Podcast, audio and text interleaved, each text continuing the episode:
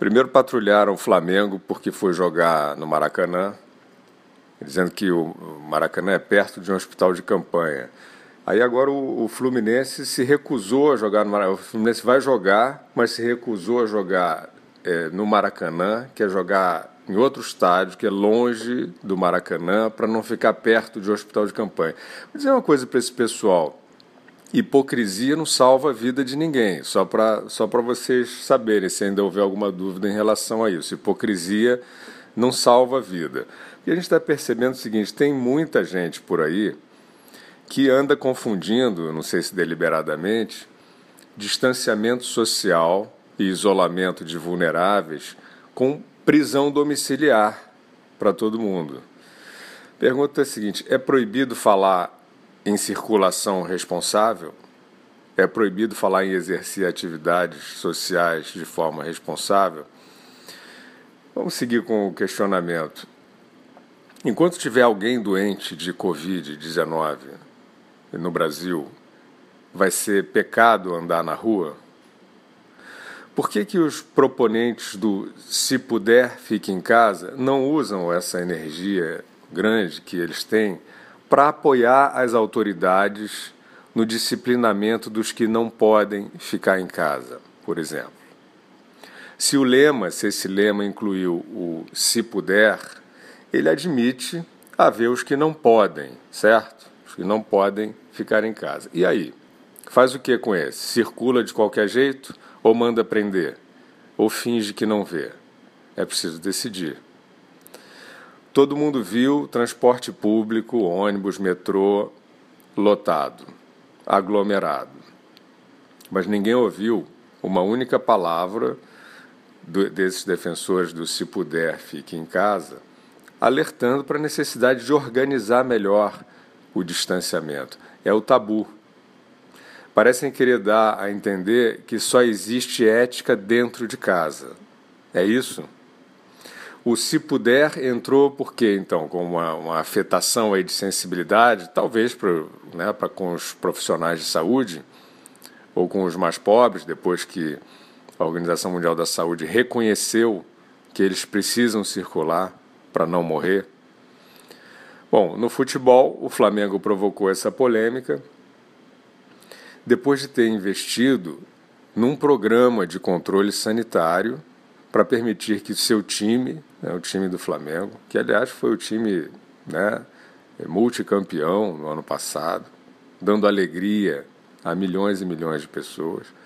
Então, o programa né, que o Flamengo criou agora durante a pandemia para que o seu time atuasse em segurança e para defender assim, nessa sequência, a retomada das competições sem público. Então, o clube mais popular do país, por causa disso, foi execrado pelos defensores aí da quarentena totalitária. Bom, eles, esses patrulheiros, disseram que foi absurda a cena dos jogadores rubro-negros comemorando gols no Maracanã enquanto algum paciente de Covid podia estar falecendo né, no hospital de campanha no mesmo bairro. Olha, tem duas certezas absolutas aí. A primeira é que o Flamengo cumpriu todo o protocolo de segurança sanitária e, portanto, agiu com total eficácia para evitar o contágio. E, consequentemente, então, o Flamengo está poupando vidas. Segunda certeza é que os patrulheiros que tentam transformar a retomada segura de atividades sociais, transformar isso em símbolo de desprezo pela, pelo enfrentamento à epidemia e desprezo pela vida, esses patrulheiros são só calculistas demagógicos que não sentem nada por quem morre. Eles só querem que ninguém mais viva. O jornal Washington Post, que em abril publicou foto de valas abertas em São Paulo para dizer, para dar a entender que os cemitérios não estavam dando conta da mortandade. Isso em abril, no início de abril. Enfim, publicou essa mentira e nunca é, retirou, se retratou. Diz agora o mesmo Washington Post, que está nessa mesma linha da patrulha obscurantista, que não salva a vida de ninguém. Diz o jornal que o Brasil vai liderar as mortes no mundo. O jornal omite a proporcionalidade, né, os óbitos por milhão, para tentar dar esse título ao Brasil, dizendo que isso vai acontecer porque tem gente na rua circulando no Brasil. Bom, esses profetas fúnebres, a conclusão que a gente pode chegar é uma só, que eles têm horror à vida e eles têm horror à verdade. Eles nunca publicam, por exemplo, as estimativas de mortes pelo garrote social. São muitas. E pelo represamento das doenças na quarentena. Você não lê isso nesse jornal. Parece que o único intuito é o quê? Transformar o lockdown no modo interminável de existência na Terra? Se é que isso é existência, né? Essa gente é muito estranha. E já estão falando, sem nenhuma base científica, vamos sempre frisar, sobre a chegada de uma segunda onda da pandemia, a partir de informações, entre muitas aspas, de Pequim. Vamos repetir, de Pequim, né?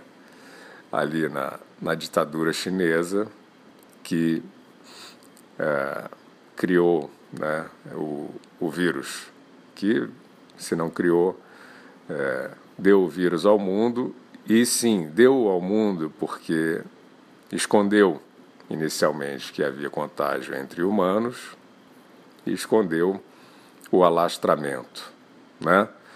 Só abriu a informação, inclusive para a própria OMS, quando já havia a situação da pandemia num vírus que se espalha tão rápido, né?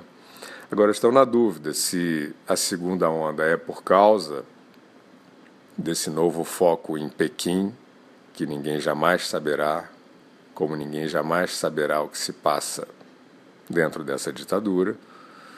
Se é por causa disso ou por causa dos protestos contra o racismo. Eles têm essa outra tese. Portanto, eles estão na dúvida ainda de qual certeza científica eles vão inventar. Bom, até aqui a gente pode concluir o seguinte: se as novas teses místicas naufragarem, né, desses arautos da ciência é, ficcional, o que, que eles vão dizer? Talvez eles vão dizer, é, talvez eles irão dizer que o pico ainda não chegou. O pico fica exatamente no local que coincide com o desejo inconfessável desses patrulheiros por um mundo sem liberdade.